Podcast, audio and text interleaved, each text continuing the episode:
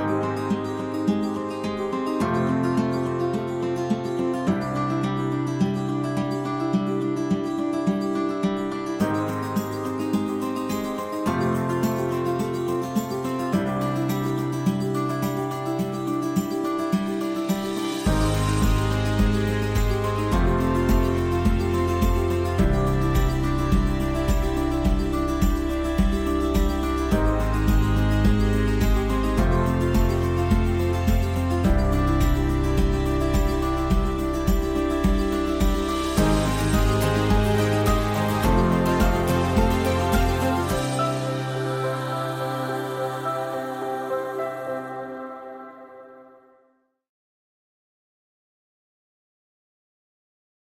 Sua Bíblia comigo em Romanos capítulo 13. Depois de falar nove reuniões de amor, é difícil sair assim, né? A gente ficou a, a primícia inteira. Quem acompanhou as primícias aqui, irmãos? Presencial online? Você acompanhou? Foi bênção? Estamos entranhados com essas pregações ainda, com essas ministrações poderosas. Ontem nós fomos inaugurar mais uma igreja lá em Goiânia, o meu Vanjim. tem, tem o meu Van Goiânia e o pastor Felipe, Felipe Vilela, foi enviado para Goiânia. Ele está indo embora para Goiânia e vai pastorear o meu Vanjim. Nós vamos ter duas igrejas do meu lá em Goiânia. Tem outras igrejas que caminham com a gente também, não tem o mesmo nome, mas caminham com a gente, né? Então está indo é, dois casais aqui dessa igreja, o pastor é, Felipe Vilela com a Josi, sua esposa, o Fábio Muracava também, filho do pastor Alexandre Muracava, está indo morar lá em Goiânia com a sua família. E fomos lá ontem, irmão. A gente fez a inauguração lá ontem, está debaixo de decreto também. Ficou gente na rua, não pôde entrar. E foi muito forte, porque eles pegaram um lugar que já era uma igreja há tempos atrás e fechou. E não tinha placa de aluguel, não tinha nada. Eles foram lá, pegaram, e onde tinha mais de 300 pessoas lá. Então, eles já começaram assim, chutando, a, a bola veio quicando assim, já, já deu uma de primeira. Foi muito bom o que Deus fez ontem lá em Goiânia. A gente veio muito animado. Então, ore, ore pela cidade. Romanos capítulo 13.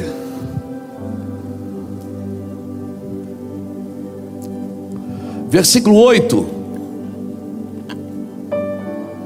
Diz assim: A ninguém, a ninguém devais coisa alguma a não ser o amor com que vos ameis uns aos outros. A ninguém deveis coisa alguma, a não ser o amor com que vos ameis uns aos outros, pois quem ama ao próximo cumpriu a lei. Pegou? Quem ama o próximo cumpriu a lei. Com efeito, não adulterarás, não matarás, não furtarás, não darás falso testemunho, não cobiçarás. E se algum outro mandamento, tudo nesta palavra se resume. Tudo nesta palavra se resume. Pegou? Amarás o teu próximo como a ti mesmo. O amor não faz o mal ao próximo de sorte que o cumprimento da lei é o amor. E fazer isto conhecendo o tempo, já é hora de despertarmos do sono, porque a nossa salvação está agora mais perto de nós do que quando aceitamos a fé. A noite é passada e o dia é chegado.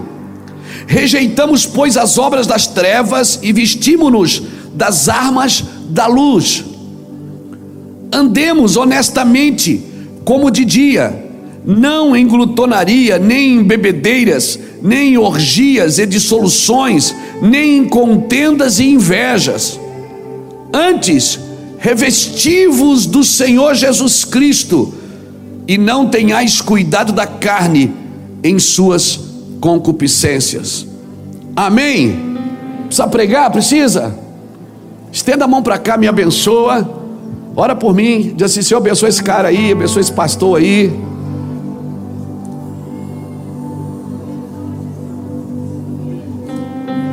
Abençoa minha casa, abençoa nossa família, abençoa essa casa. Nós só estamos aqui tentando fazer algo bom para Deus. Só isso. É só isso que importa. Isso, eu recebo a sua intercessão, eu recebo a sua oração. Também estou aqui para te abençoar, para abençoar a tua vida. Embora Deus quer matar você. Eu não posso abençoar uma vida que Deus quer que você perca.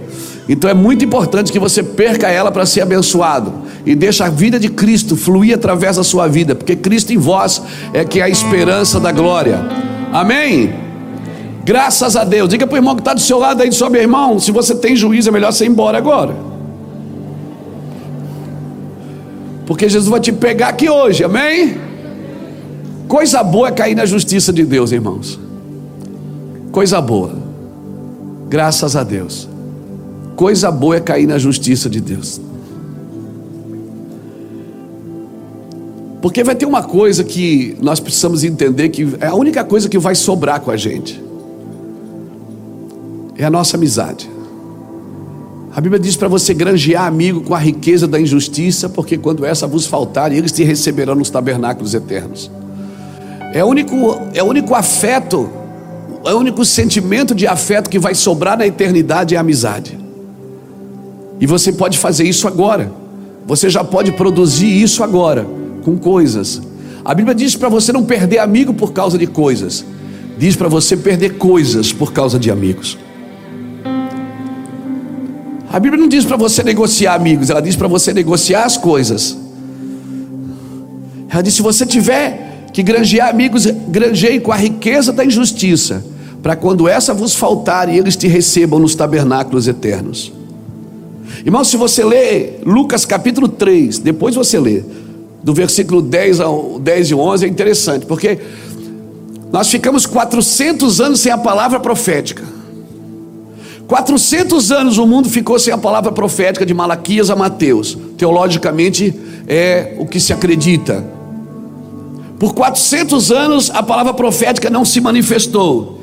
E quando ela veio, João Batista apareceu no deserto, pregando o evangelho do arrependimento e batizando pessoas nas águas. E quando João Batista apareceu pregando, o povo ficou apavorado. Eles saíam das sinagogas, saíam de Jerusalém e corriam para o deserto.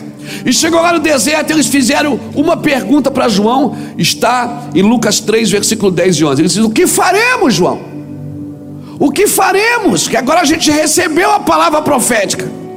Vamos fazer ato profético? Vamos ungir a cidade, vamos entrar no helicóptero, ungir a cidade de azeite, de óleo. Vamos ungir as entradas da cidade, vamos fazer atos proféticos, porque assim, a gente acha que a profecia é para despertar ato profético na gente. Não, é para despertar o que Deus mandou fazer. Pastor, mas isso é ato profético. Eu já fiz isso, irmãos. E teve o seu tempo para isso. Só que João Batista, eles perguntaram: João, a palavra profética veio, e agora o que a gente faz? Unge a cidade, cerca a cidade, libera decretos, enterra os decretos, unge com helicóptero, vamos ungir a cidade de óleo. João Batista, não. Quem tiver duas túnicas, dá uma para o outro. E aí o soldado e eu, ele disse: não da sua autoridade para menosprezar as pessoas, trate elas com justiça. João Batista deu conselhos práticos. Sabe qual é o problema? Muitos de nós queremos só ficar nos atos proféticos, porque isso isenta a gente de ser prático na fé. Isso isenta a gente de botar a mão no bolso, isenta a gente de chorar, isenta a gente de fazer coisas práticas realmente, de ajudar pessoas. E aqui, Romanos, Paulo está escrevendo sobre o amor ao próximo. Ele diz: A ninguém deveis nada a não ser o amor. Você é devedor de amor, meu amigo. Você está em dívida, vai para o Serasa se não pagar. Tem alguém que precisa do seu amor. Pensa, pensa em alguém agora. É esse aí mesmo que você não quer. Ele está precisando do seu amor. A ninguém deveis nada a não ser o amor. E ele começa a falar, então, ele diz: olha, ele começa a dizer: ó, a lei diz para não adulterar, para não matar, para não furtar, para não dar falso testemunho, não cobiçar, e tem outros mandamentos. Mas tudo se resume nesta palavra: amarás o teu próximo como a ti mesmo. Que quem ama o seu próximo não mata, quem ama o seu próximo não adultera, quem ama o seu próximo não engana, quem ama o seu próximo não trai, quem ama o seu próximo não mente. Então, glória a Deus de máscara. Aleluia. De máscara ele sai. Não é? Mas pode ser de máscara mesmo. Então, eles perguntaram João Batista: o que faremos? João Batista direcionou o povo a repartir o seu pão. Ele disse: seja generoso. Ele disse: não abuse da autoridade. Ele disse: produza frutos de arrependimento, irmãos. Irmãos, o Evangelho não é teórico, ele é prático. O Evangelho é praticidade, por isso que não existe amor sem atitude, por isso que a fé sem obra é morta. Isso não está atrelado só à igreja, então eu vou lá na igreja fazer uma obra. Não, eu quero fazer a obra, pastor. Tem sete bilhões de oportunidades no mundo para você fazer a, a obra. Fazer a obra de Deus não é você se enganjar somente a uma igreja, esperar uma oportunidade. Ah, eu estava naquela igreja, mas ninguém me dá oportunidade. Você, a oportunidade que você tem, pega o ônibus todo dia. A oportunidade que você tem está no restaurante todo dia. Alguns até dormem na rua todos os dias. As oportunidades que nós temos estão ao nosso redor, irmãos. Então, existe uma ilusão de poder que alimenta uma loucura dentro de nós, que a gente acha que tem que fazer alguma coisa onde as pessoas reconheçam. Isso é uma ilusão de poder que está alimentando a nossa alma. Não, querido, nós temos que ser práticos. O Evangelho, ele desmistifica todo o espiritualismo e torna você gente, torna você alguém prático, alguém que tem vontade de ajudar, alguém que vê alguém chorando, chora também, alguém que vê alguém festejando, festeja também, alguém que tem interesse, que se interessa por aquilo que Deus disse, porque foi isso que Deus disse, o resto é tudo vaidade. Vaidade é vaidade, disse o pregador. Salomão escreveu três livros. Ele escreveu Cântico dos Cânticos, escreveu Provérbios e escreveu Eclesiastes. Cântico dos Cânticos, ele estava na flor da idade. Os hormônios estavam lá em cima. Apaixonado pela sulamita. Ó, oh, noiva minha, pomba minha. Os teus olhos são assim, a tua boca. Ele está apaixonado. Aí ele apaixonava fácil também cara tinha mil esposas, apaixona fácil. Quando chega na meia idade, ele escreve provérbios, um livro de sabedoria. O cara já viveu bastante, já, né? Já teve que superar algumas dificuldades, né? E quando chega no final da vida, ele escreve Eclesiastes. E sabe o que ele diz? Ele diz: tudo é vaidade. Eu apliquei meu coração. Ele disse: Eu conheço um homem que aplicou o seu coração a buscar sabedoria. Sabe de uma coisa? Tudo é vaidade. Sabe como é que ele termina Eclesiastes? Ele termina assim: O segredo de tudo é teme ao Senhor e se afasta do mal. Você não precisa ser intelectual para conhecer o que Deus deseja. As instruções de Deus, elas não são dadas em mentes intelectualistas. Deus tem os seus intelectuais, mas você não precisa ser um intelectual para receber as instruções de Deus, você precisa ser alguém que obedeça ao coração de Deus, alguém que deseja isso. Deus ele tem uma forma de fazer, irmão, é, é extraordinária. Deus pega Paulo, o cara que aprendeu aos pés do Gamaliel, inteligentíssimo, PhD em teologia. Deus bota ele para pegar para o gentil, que não sabia ler nem escrever, alguns não tinham acesso à instrução. Aí Deus pega Pedro, que não sabia ler nem escrever e bota eles para pregar, e bota ele para pregar para os doutores da lei. Esse Deus não é gente. E para que, que ele faz essas coisas assim? Para que, que Deus faz essas coisas? Para deixar claro que a nossa pregação é loucura. O Evangelho é loucura, irmão. O Evangelho é escândalo. A cruz é o escândalo. Aleluia. A cruz é escândalo. Aleluia. Depois você lê 1 Coríntios, capítulo 1, do versículo 18 em diante. Os judeus pedem os sinais, os gregos buscam sabedoria, mas nós pregamos a Cristo crucificado. Loucura para um, doidura para o outro, mas para nós é poder de Deus. Você precisa entender isso, não é, não é problema ser inteligente, você tem que ser inteligente, mas vai ter hora, vai ter coisas na Bíblia que a ciência não explica, porque só a fé traduz. Vai ter coisas na Bíblia que a sua sabedoria humanista não pode entender, o seu, a sua intelectualidade não pode entender, porque você vai querer estudar Deus, você não vai conseguir compreender, porque Deus não se estuda, se experimenta. Você tem que provar e ver que o Senhor é bom. Você tem que experimentar Deus na sua doença, experimentar Deus na sua necessidade ou experimentá-lo na sua fartura. Você precisa experimentar Deus no seu orgulho. Você precisa experimentar Deus nas suas fraquezas, nas suas falhas. Ei, depois de você provar misericórdia, você vai querer exercer misericórdia. Se você provar misericórdia, ah, meu amigo, no outro dia você vai querer exercer também. Por isso que aquele que muito é perdoado, muito ama. Porque só você sabia o lixo que você era. Aqui é todo mundo ex alguma coisa. Não adianta sua roupa de crente não não esconde. Aleluia. Aqui todos nós era ex alguma coisa lutamos com as nossas mazelas, lutamos com os nossos pensamentos, lutamos com a nossa dificuldade.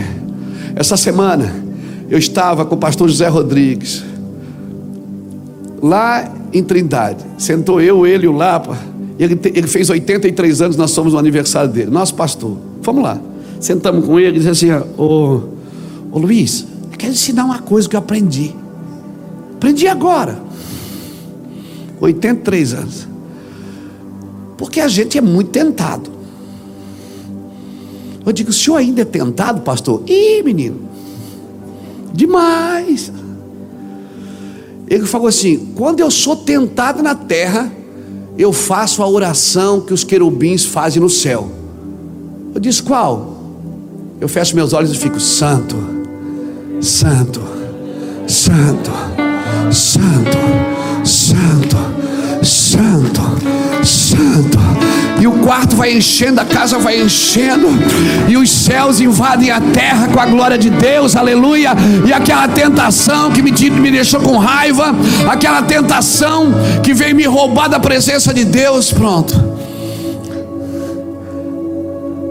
Eu estou ouvindo um homem de 83 anos me dizendo como fugir de uma tentação, como fugir de uma perseguição, como quando a sua mente vagueia pensando em coisas que não deve, quando a sua boca fala o que não deve, quando os seus ouvidos querem ouvir o que não deve.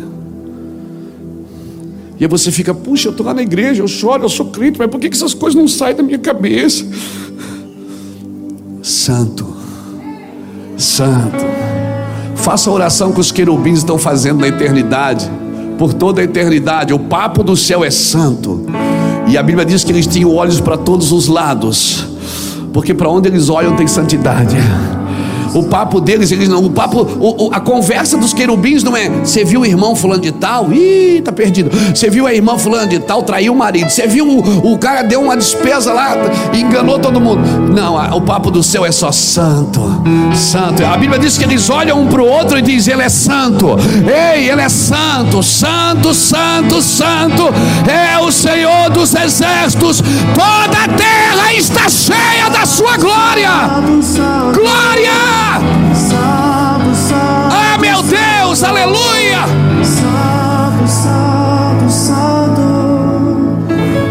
Diante da tua beleza, só me resta dizer santo,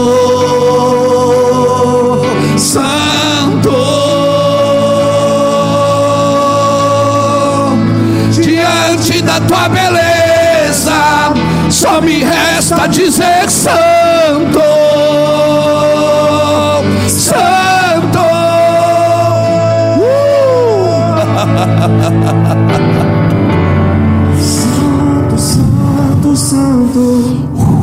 Santo, Santo, Santo.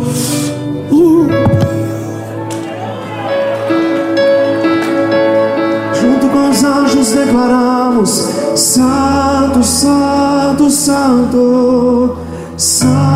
Santo, Santo. Santo, Santo, Santo.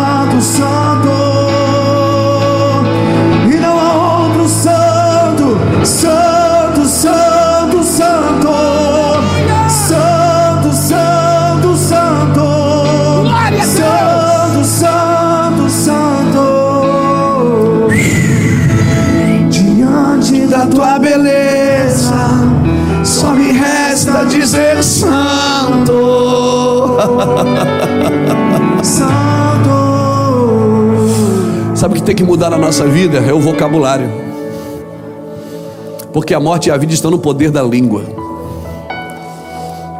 Eu vou te ensinar uma coisa que eu aprendi com o Espírito Santo. Começa a liberar palavras de bênção sobre pessoas que você não gosta delas. E eu? Sangue de Jesus tem poder. Começa a liberar a palavra de bênção. Senhor, eu quero abençoar essa pessoa. Em vez de você falar mal dela, atrair maldição para a sua vida, porque um dos maiores pecados diante de Deus é a maledicência. É pessoas que falam mal das outras quando elas não estão perto para se defender.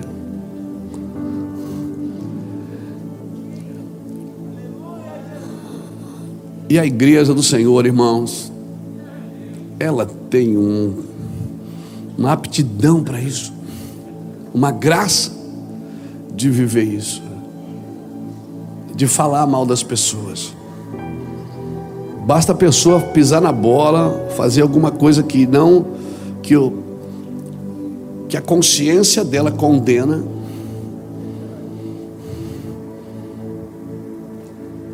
A maledicência, irmãos. Por isso que tudo se resume nessa palavra: ama o teu próximo como a ti mesmo. Não, mas eu amo, mas eu, não, não ama coisa nenhuma. Porque se você amasse, você protegia, não, não, não, coloca, não expunha, não colocava na vitrine para todo mundo ver.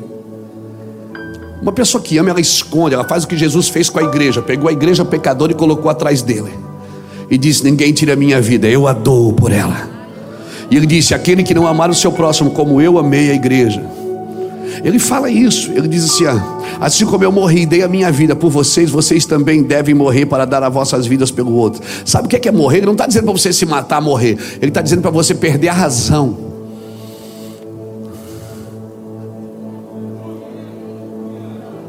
Porque diante de Deus não importa quem está certo, quem está errado, importa quem ama. E se você tiver que assumir a culpa, foi isso que Jesus fez, ele assumiu a culpa por amor.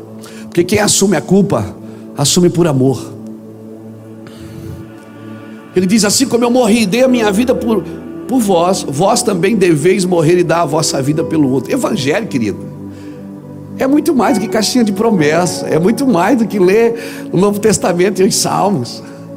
Evangelho é vida prática, é renúncia, e quanto mais você renuncia, mais a autoridade dos céus é despejada sobre a tua vida e sobre a tua casa e sobre a tua descendência. Quanto mais você recua, mais Deus avança. Se você cruza os braços, Deus estica a mão. Se você estica a mão, Deus cruza os braços. Porque a tua justiça não tem condição de competir com a justiça de Deus. Não tem. Eu creio no Cristo exaltado, sendo a centralidade da igreja, a arma fundamental daquilo que nós temos que mostrar para o mundo: o Cristo ressurreto, o Cristo que se esvaziou a si mesmo, tomou a forma de servo e foi obediente até a morte e morte de cruz. É esse Cristo que eu sirvo, e é esse Cristo que eu acredito. Para mim não importa quem está com a razão, quem está. Importa é se nós estamos amando quem precisa ser amado, não quem merece ser amado. Bota aqui na tela para mim, 1 Timóteo. Bota aqui, 1 Timóteo capítulo 3. Vamos ler do versículo 3 ao 6. A ninguém deveis nada, a não ser o amor. Você diz, mas ele está me devendo. Como é que eu vou amar quem está me devendo? Não, você está devendo amor para ele, você está devendo mais para ele do que ele para você. Eu falei para você ir embora no começo, lembra? Vamos lá. 1 Timóteo, capítulo 3. Eu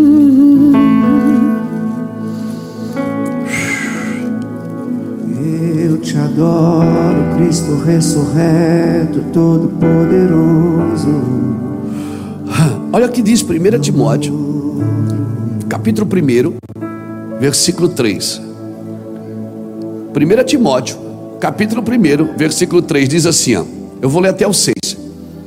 Como te roguei quando parti para a Macedônia, que ficasses em Éfeso, para divertires alguns que não ensinasse outra doutrina, nem se ocupasse com fábulas ou com genealogias intermináveis, que antes produzem controvérsias do que serviço de Deus na fé. Ora, o intuito deste mandamento é o amor, que procede da onde? De onde é que sai o amor? De um coração puro, de uma boa consciência e de uma fé não fingida. Coração puro, volta ali um pouquinho.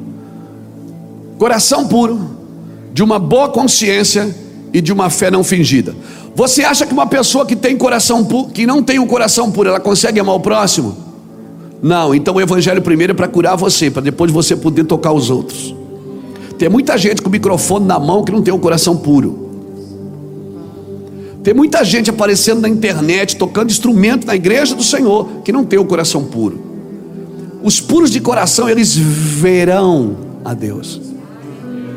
E é pior, porque o que eu vou falar é muito pesado, mas estude as escrituras, elas vão mostrar isso para você. O julgamento para quem usa do, do altar, para quem usa de um instrumento, para quem usa de um microfone, para quem usa dos seus títulos, das suas autoridades constituídas por Deus e pelos homens, sem um coração puro, o julgamento para essa pessoa é mais severo, porque ela teve a oportunidade de ser acesso e oportunidade para os outros e não foi.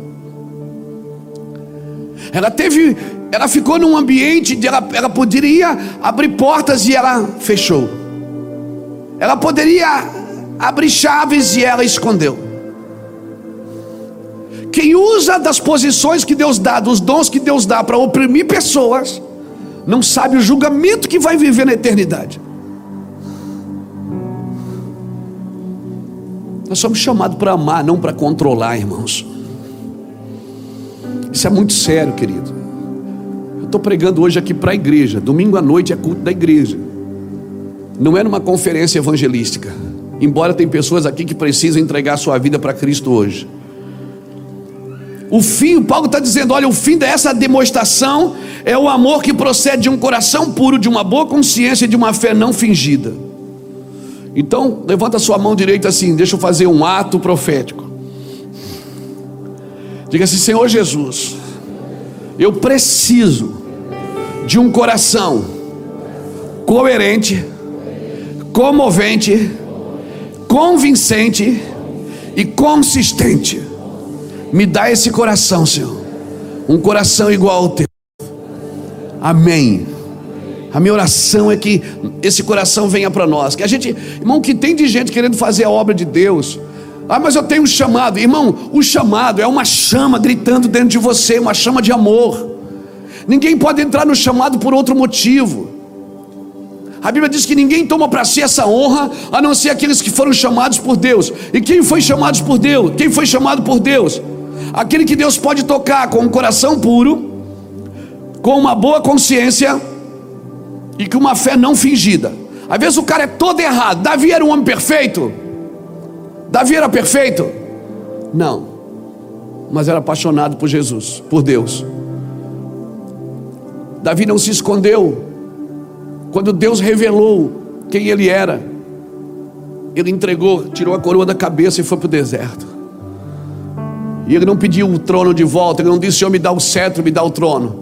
Não, ele não quis voltar para a obra, ele quis voltar para o coração de Deus. Ele disse: Me dá um coração igual ao teu, cria em mim um coração puro, renova em mim o espírito inabalável. Irmãos,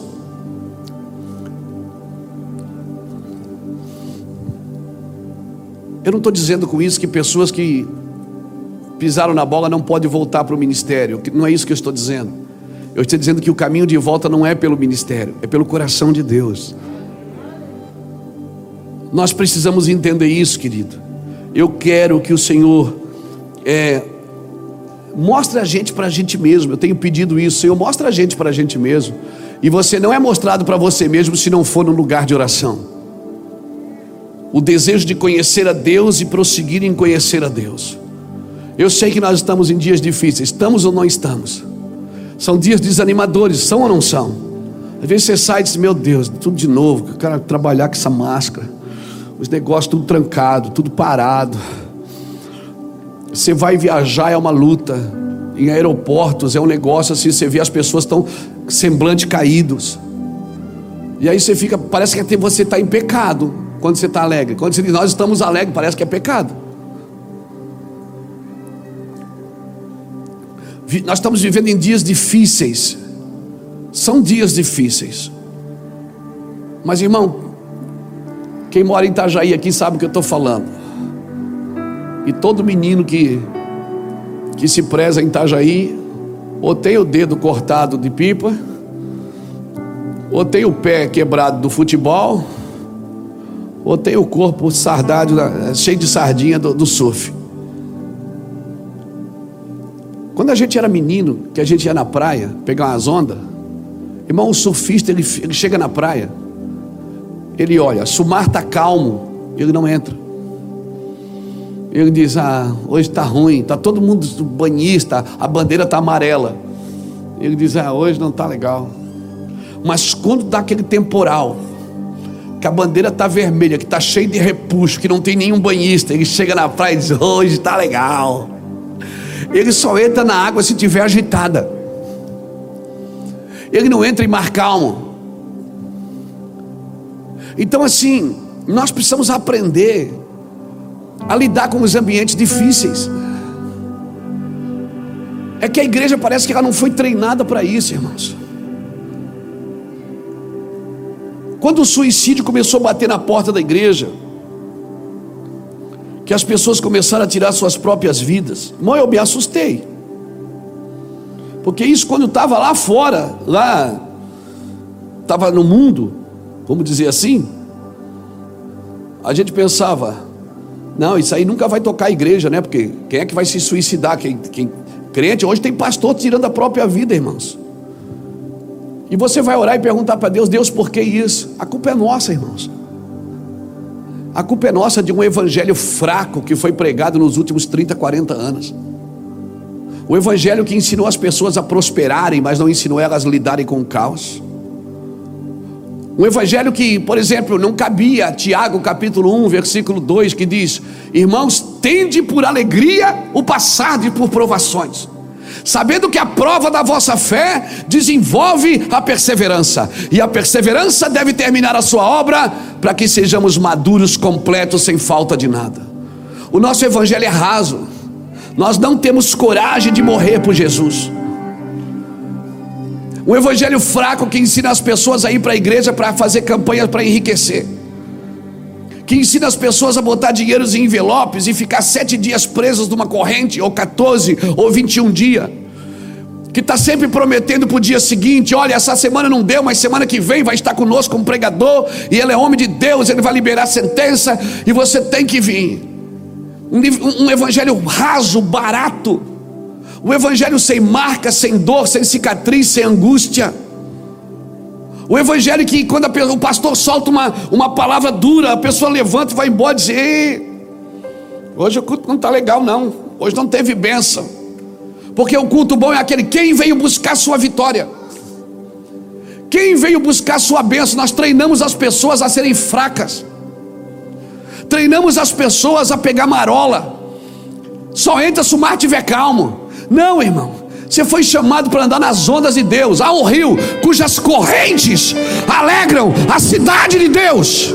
Deus está no meio dela, não será abalado. O que alegra a Deus não é o rio, não, é a corrente dele, meu irmão. É a corrente, é o movimento das águas.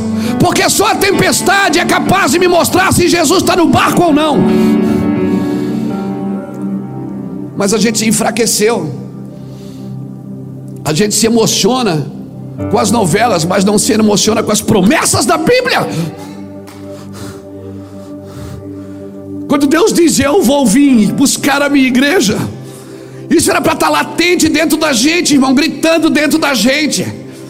Oh meu Deus, nós devemos preparar as pessoas não para prosperar, mas ensinar elas a sobrepujar o caos. Porque pessoas que não sabem lidar com o caos, elas vão frustrar, irmãos. E a frustração alimenta a apostasia. E a gente vai ficando morno. E quer saber? O morno. O morno não é o frio que está esquentando. O morno é o quente que está esfriando. Ele já foi quente. Eu oro para que o fogo de Deus te pegue de novo. E você fique doidão eu oro para que você compre um violão, aprenda a tocar, bota um louvor na tua casa, chama seus filhos, chama sua esposa, chama seu marido. E vamos adorar o Senhor aqui até essa praga cessar.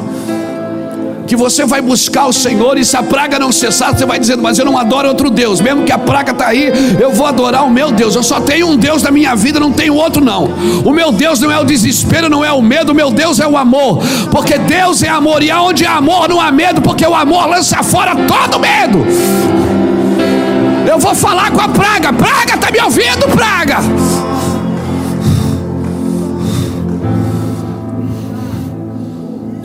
crente Nutella, irmão. Que qualquer coisa machuca. Que palavra muito dura. Irmão, essa igreja está aqui hoje. A igreja de Jesus Cristo no século 21. Ela está aqui. Porque homens perderam suas famílias inteiras, queimadas vivas porque eles resolveram traduzir alguns versículos das Escrituras para salvar sua família. Essa igreja está aqui hoje, você está com a Bíblia na mão, porque pessoas inteiras viram seus filhos sendo devorados por leões, pegavam os bebezinhos assim, você nega? Não, tá, soltava. E nós estamos de mimimi. Praga está aí, irmão a gente passa sangue na porta. Amém. A gente passa sangue na porta e fica esperando o anjo da morte passar. Mas fica esperando com a espada desembanhada, fica esperando com a, com a massa levedada, porque a qualquer momento o Senhor vai dizer: Vem, e a gente vai estar pronto para seguir o Cordeiro. Amém. Nós vamos estar prontos para deixar o Egito, irmãos, em nome de Jesus Cristo. A igreja brasileira ela precisa saber o que? Se arrepender pela pregação do evangelho superficial e triunfalista. A igreja do Senhor ela precisa se arrepender. A gente tem que pedir perdão, dizer Deus perdão, porque eu poderia ter gastado meus dias pregando um evangelho sólido, ensinando os adolescentes que masturbação é pecado, ensinando as meninas a casarem virgens. Não, mas hoje o sangue de hoje não, hoje é liberal, liberal não, meu irmão. A Bíblia continua sendo moral em todas as épocas, em todas as eras, para todas as idades. Ensinando suas crianças que não precisa mentir, que o pai da mentira é o diabo.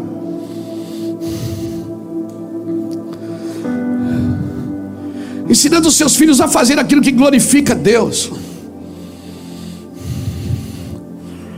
Não, mas se eu, se eu forçar demais, eu, eu dormi. Eu,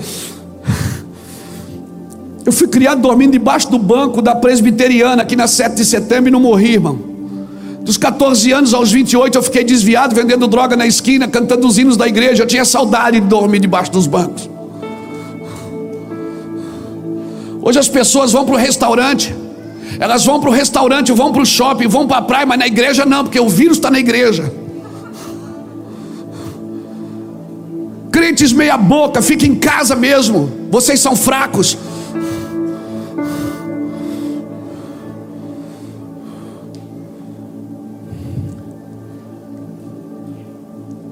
Deus está nos chamando para uma batalha, irmãos. A nossa batalha é aqui em cima, nas regiões celestiais. Pessoas que passeiam. Eu encontro crentes no restaurante, encontro crentes caminhando na beira-rio, encontro crentes no shopping. Encontro na praia e você não vai na igreja? Não, né, pastor? Tem que cuidar por causa do vírus. Ah, Faça-me o favor.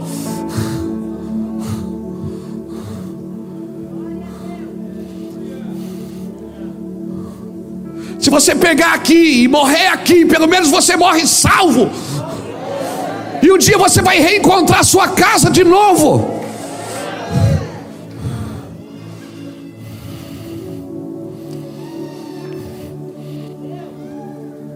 Culpa é nossa.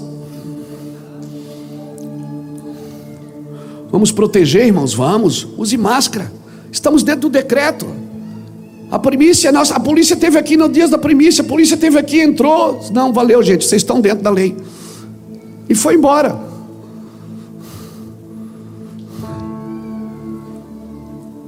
Não estamos quebrando a lei, agora vamos ser crente. Vamos ser crente, vamos orar, irmãos. Vamos orar, vamos jejuar. Você acha que toda pessoa que comete suicídio ela quer morrer? Ela não quer morrer, irmãos. Ela só quer soltar um fardo. Isso está invadindo as igrejas. Pessoas que servem a Deus estão morrendo, estão se matando. Alguém me disse esse dia, pastor, você ouviu o pastor fulano de tal morreu de Covid e é juiz, não é pastor? Eu digo, não, filho. Deus tem prazer na morte dos seus santos. Crente não morre, irmão. Crente não morre. Jesus disse: aquele que, que, que, aquele que se arrependeu, aquele que está, aquele que está vivo nunca morrerá.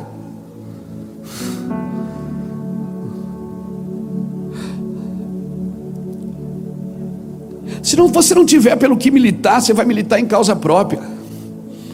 Eu estou tentando aqui despertar você, você que está em casa, você que está sentado aqui na igreja, eu estou tentando despertar você para algo, irmãos. Nós não podemos ficar desesperados. Nós temos que ficar. Ah, mas quem é que esperava por isso? Quem diria? Estava na Bíblia. É porque o evangelho que ouvimos foi o evangelho fraco. O evangelho que não nos treinou para a volta de Jesus, que nos treinou para viver uma vida triunfalista e abundante. Nos ensinou a enriquecer, mas não ensinou a gastar dinheiro com os outros.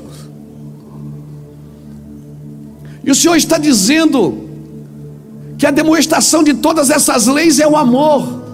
A ninguém deveis nada a não ser o amor.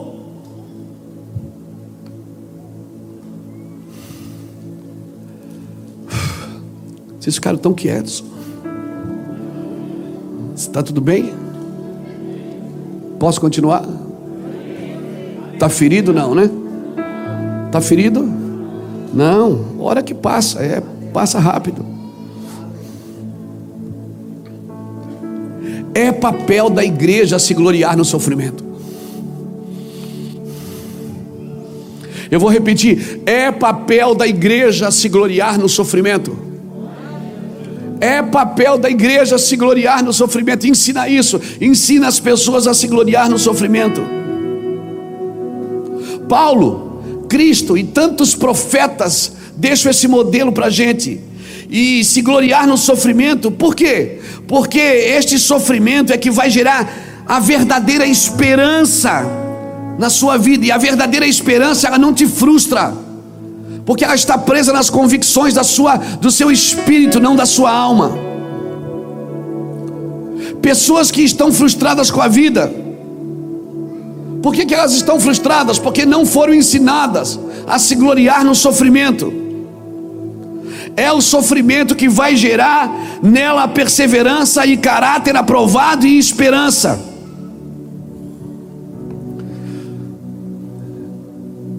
Tá de noite agora, não tá? Tá de noite, tá. Mas amanhã amanhece. Tem uma música do Voz da Verdade que diz: Nunca houve noite que pudesse impedir o nascer do sol e a esperança, e não há problemas. Há mãos de Jesus para me ajudar. Haverá um milagre. Onde é que vai haver o um milagre? Se, não espera aqui fora, você tem que esperar aqui dentro. O negócio tem que acontecer dentro de você primeiro. O rompimento é de dentro para fora, a libertação é de dentro para fora, a liberdade de viver o evangelho sadio é de dentro para fora. Existe, escuta isso, meu querido. Existe uma perturbação da alma que faz parte do propósito. Lucas 12, 27. Lucas 12, 27. Bota aqui. Ou melhor, perdão. Lucas não. João 12, 27. Bota aqui João 12, 27 para mim, filho. Vamos ver se é João mesmo. É João. João, João, é você. João 12, 27. Deixa a Bíblia aberta aí, sempre. Agora, a minha alma está perturbada. A minha tradução diz: está angustiada até a morte. E que direi eu? Pai, salva-me desta hora? Mas para isso vim. Jesus está dizendo: a minha alma está angustiada até a morte. Agora eu vou orar para Deus e dizer: Deus me tira dessa angústia. Ele disse: Não, foi para isso que eu vim. Eu estou angustiado porque eu estou cumprindo o meu propósito. É isso que Jesus está me ensinando. Ele está dizendo: A minha alma está angustiada até a morte. Mas o que direi? Senhor, me afasta desse momento. Ele disse: Não, foi para isso que eu vim. Sabe como chama isso? Convicção. Pai, afasta de mim este cálice, mas contudo seja feita a tua vontade e não a minha. Ou seja, eu estou submisso a algo maior, a um propósito maior do que a minha vontade e o meu medo. Tem um propósito maior.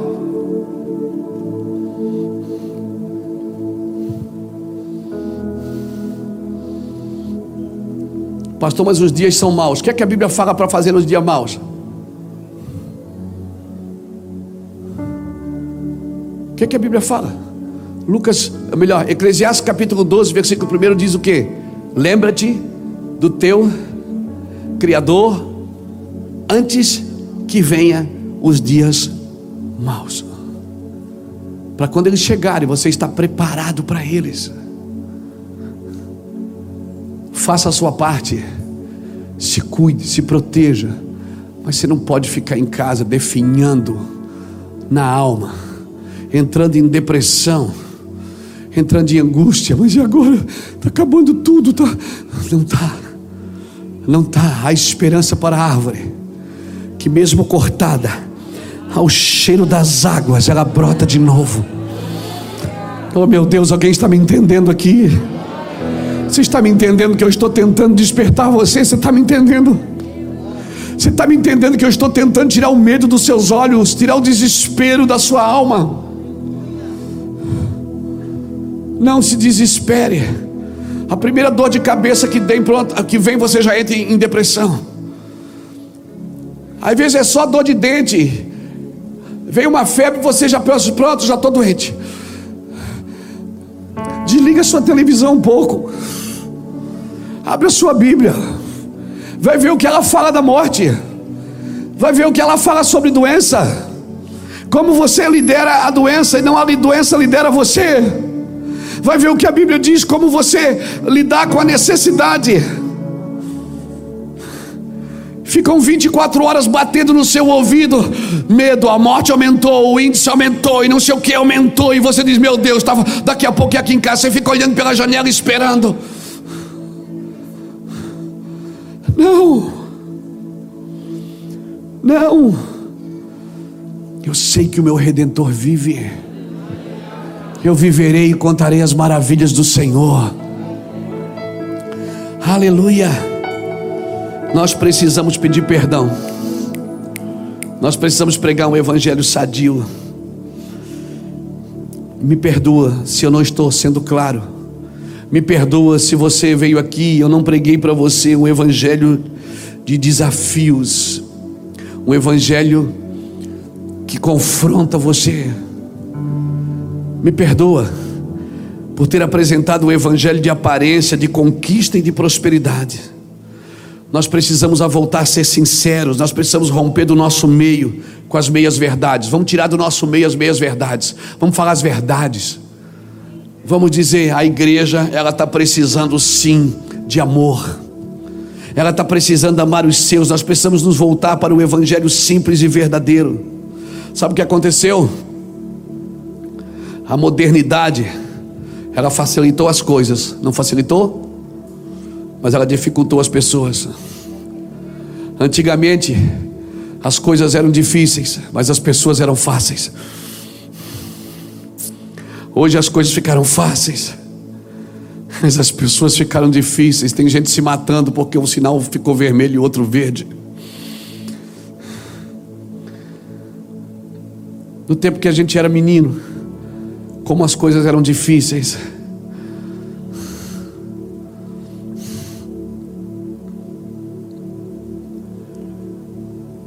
A mãe colocava três, quatro ovos na mesa e você era em três irmãos, você sabia que era um para cada um. Hoje o seu filho só pega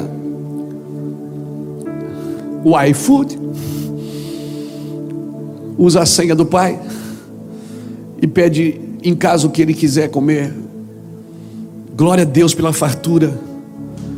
Mas nós perdemos o senso de contribuir, de repartir, de saber até onde eu posso ir.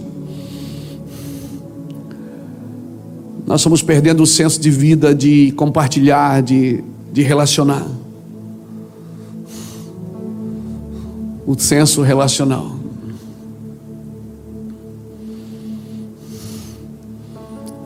A gente está cuidando um do outro para ver se o cara está usando máscara, para ver se ele.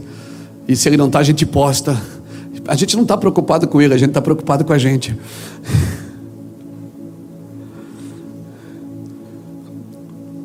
É um tentando mostrar que o outro está errado. Nós éramos virtuosos e nos tornamos virtuais. Eu quero declarar que você ainda é virtuoso. E o virtuoso, ele testemunha pelas virtudes, não pelas postagens. Um homem virtuoso, uma mulher virtuosa, testemunha pela sua virtude, não é pelas suas postagens. Você não é um produto da mídia, nós não somos um produto da mídia. Nós somos um produto da vontade de um Deus que me elegeu nele antes da fundação do mundo para que eu fosse santo e irrepreensível diante dele em amor.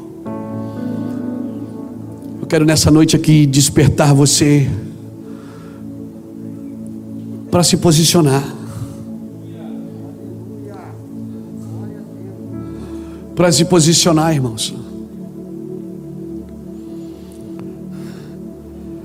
Hoje as coisas são mais fáceis, mas as pessoas se tornaram difíceis ou não se tornaram, irmão? Fala a verdade. É ou não é?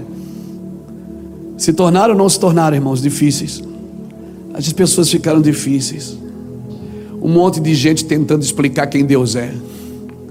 E eu vou te falar uma coisa: no meu coração, só tenta explicar Deus.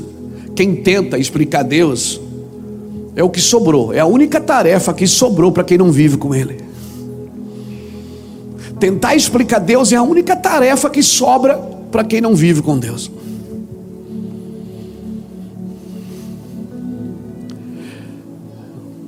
Eu vou terminar aqui. Eu saí, fugi aqui, passei o dedo aqui, fugi da minha marcação. Peraí. Dois minutos. Achei. Obrigado, Espírito Santo.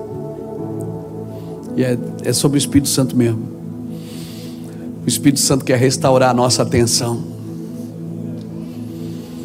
Ele está chamando a gente de volta para restaurar a nossa atenção a Ele. Nós estamos muito distraídos com muitas coisas e nós não entendemos por quê. Irmão, tudo que Jesus fazia era para mostrar quem ele era, não o que ele podia. Tudo que Jesus fazia, quando ele ressuscitou o morto, ele estava dizendo o quê? Eu sou a ressurreição da vida. Quando Jesus multiplicou os pães, o que, que ele estava dizendo? Eu sou o pão da vida. Tudo que Jesus fazia não era para mostrar o que ele podia, mas para mostrar quem ele era. Por isso que quando o diabo colocou em jogo quem ele era, mandou ele fazer algo, ele, ele não fez. Porque Jesus sabia quem ele era. Se tu és o filho de Deus, faz isso. E se tu és o filho de Deus, faz aquilo. Jesus disse: não. Ele não fez. Ele fazia milagres para revelar a sua natureza. Quando Deus te dá dons e você usa os dons, não é para manifestar o seu poder, é para manifestar a sua natureza, de quem você pertence. Porque quer saber, cristão, Deus não quer te usar, Deus quer te possuir. E usar, ele pode usar um galo. Tem relatos na Bíblia que ele usou uma mula. Ele usa um peixe. Ele usa um animal, uma ave. Mas ele quer possuir você. Porque o fato de ele te usar não significa que ele te possui. Mas se ele te possui, ele pode te usar a qualquer momento, para qualquer um, em qualquer circunstâncias, em qualquer lugar. Por, por, por isso, muitos naquele dia dirão: Senhor, em teu nome eu curei em teu nome eu revelei, em teu nome eu profetizei, eu, eu fui usado, mas eu não te conheço. Você não aplicou o teu coração em me conhecer, você, na realidade, eu não te usei, foi você que me usou. O Senhor Jesus quer restaurar a nossa atenção, irmãos. Ele quer restaurar a nossa atenção e eu quero orar para que isso aconteça. Fica de pé comigo.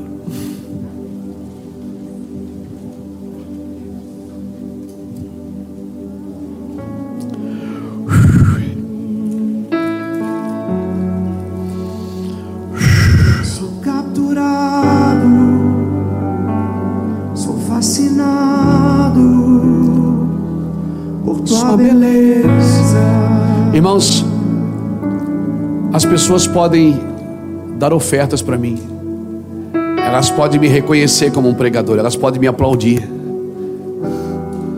mas o azeite elas não podem me dar. A unção, ela só sai de uma intimidade, de uma vida. A unção que você precisa e eu preciso, ela só sai das entranhas do coração de Deus. As pessoas podem te dar reconhecimento, podem te dar ofertas, podem te dar aplausos, mas elas não podem te dar o que só Deus pode te dar. Por isso que as cinco nécias que não tinham azeite, elas disseram para as cinco prudentes: nos dá o azeite. Elas disseram: não, vai comprar. Porque é a única tarefa que sobra para quem não busca o coração de Deus, é comprar o azeite. É a única tarefa que sobra. Ela disse: Vão aos que vendem, porque tem os que vendem. Vai aos que vendem e compre azeite. Tem quem vende, irmãos. Tem quem vende o azeite. Não tente impressionar Deus com a sua lâmpada. O que impressiona Deus é o azeite extraído do coração dele. Eu quero orar por você. Hoje essa palavra é para o crente mesmo. Essa palavra é para quem é crente, para quem bate no peito e diz: Eu sou crente, eu sou evangélico. Essa palavra é para mim e para você. Nós precisamos nos arrepender e dizer: Deus, eu quero te amar. Eu quero amar o próximo como a mim mesmo. Eu não consigo liberar amor para os outros. Como que eu vou conseguir? Se eu não buscar o coração de Deus e não ver, eu não descobrir em Deus as intenções dele para com o outro. Porque Deus tem uma intenção para todo mundo e uma intenção boa. E se eu entrar no coração de Deus e descobrir o que é que Deus quer para o Luciano, eu também vou ajudar, porque a intenção de Deus, ninguém que é tentado diga que é tentado por Deus, porque Deus a ninguém tenta. Deus tem uma intenção boa com a vida do Luciano. Deus tem uma intenção boa com a vida do Horácio. E, e se eu, hum, e se eu entro no coração de Deus, eu vejo o Horácio, eu vejo o Luciano como Deus está vendo e não como eu quero ver a minha ótica muda, e se mudar a minha ótica, vai mudar o meu vocabulário. E se mudar o meu vocabulário, eu começo a abençoar pessoas e não a maldizê-las. E aí eu vou fazer exatamente o que o Senhor me chamou. Ame-os. Deus está procurando corações vazios que estejam dispostos a deixar Ele preencher do seu amor. Deus quer amar pessoas através de você. Deus quer amar pessoas através de você, Ele está disposto a amar vidas através de você. Essa mensagem hoje é para crente. É para crente. Amém? Ou você ministra o coração de Deus, ou você vai ter que comprar o azeite também, para se manter aceso. Eu prefiro ministrar no coração de Deus. Se tiver alguém aqui nessa noite, uau, você está aqui nessa noite e você diz, cara, eu não tenho, eu sou esse cara que você falou aí, eu sou essa mulher que você falou aí, eu não tenho mais esperança nenhuma. Não tem problema. O próprio Jesus, ele já brigou com a falta de esperança. O próprio Jesus disse: Pai, afasta de mim essa, essa vontade, mas contudo seja feita a tua. O próprio Jesus já se sentiu abandonado na cruz. Ele disse: Eli, Eli, lamassa bactã, porque Deus, meu Deus, por que tu me desamparaste? Então não é pecado você se sentir, achar que Deus te deixou, que Deus te desamparou, não. Pecado é você esconder isso. Fala para Deus, por que, que você, o que, que eu preciso entender que eu não entendi ainda? Você está aqui nessa noite, eu quero orar por você. Se você está nessa condição que eu falei aí, só levanta a mão onde você está. Deixa eu ver se tem muita gente. Vem aqui na frente, você que levantou a mão, eu quero orar por você. Não é muita gente. Pastor, eu estou vazio. Você não faz ideia, você é a matéria-prima para Deus te encher. Deus só pode encher o que está vazio. Se você apresentar algo cheio para Ele, Ele não pode encher, não. Mas se você disser, for sincero, Senhor, eu estou vazio. Eu, eu não. A gente diz assim, ó, cara, eu, eu não tenho vontade de orar. Você acha que eu tenho? Eu tenho vontade de pregar. Eu tenho vontade de, de, de escrever livro. Eu não tenho vontade de orar. Porque você não faz porque tem vontade. Você faz porque o seu espírito clama, Abba Pai. Você diz, pastor, ora por mim porque eu, tô, eu, eu não consigo orar. Fica sentado lá sozinho até a palavra sair. Se não sair, fica lá. Quem sabe você tem que fazer voz, quem sabe você tem que fechar a boca. Eu quero orar por você, porque o que tem destruído essa geração é a falta de esperança, irmãos.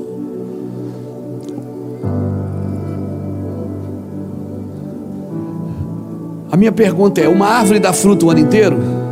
Dá? Não dá. Então vai chegar a estação que você não vai dar fruto.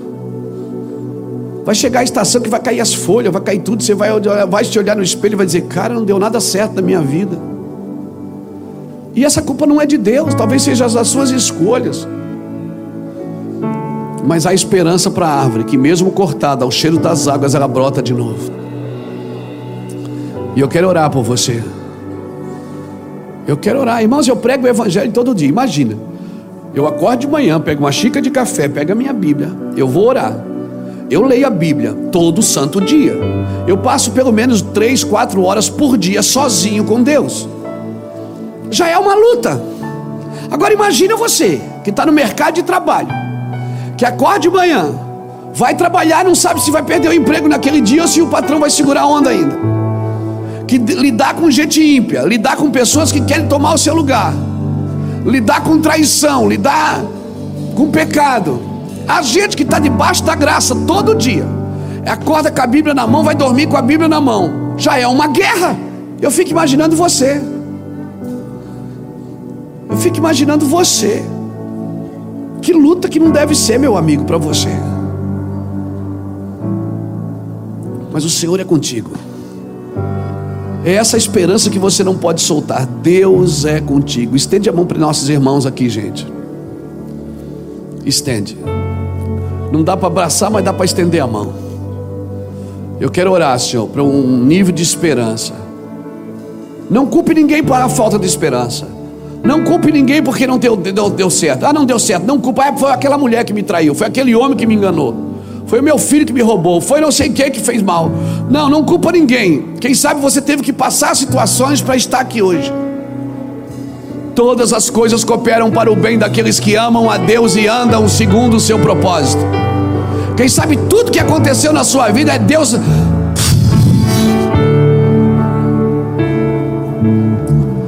Tudo que aconteceu na sua vida foi para que você olhasse para dentro de você e parasse de olhar a vida dos outros e olhasse a sua agora.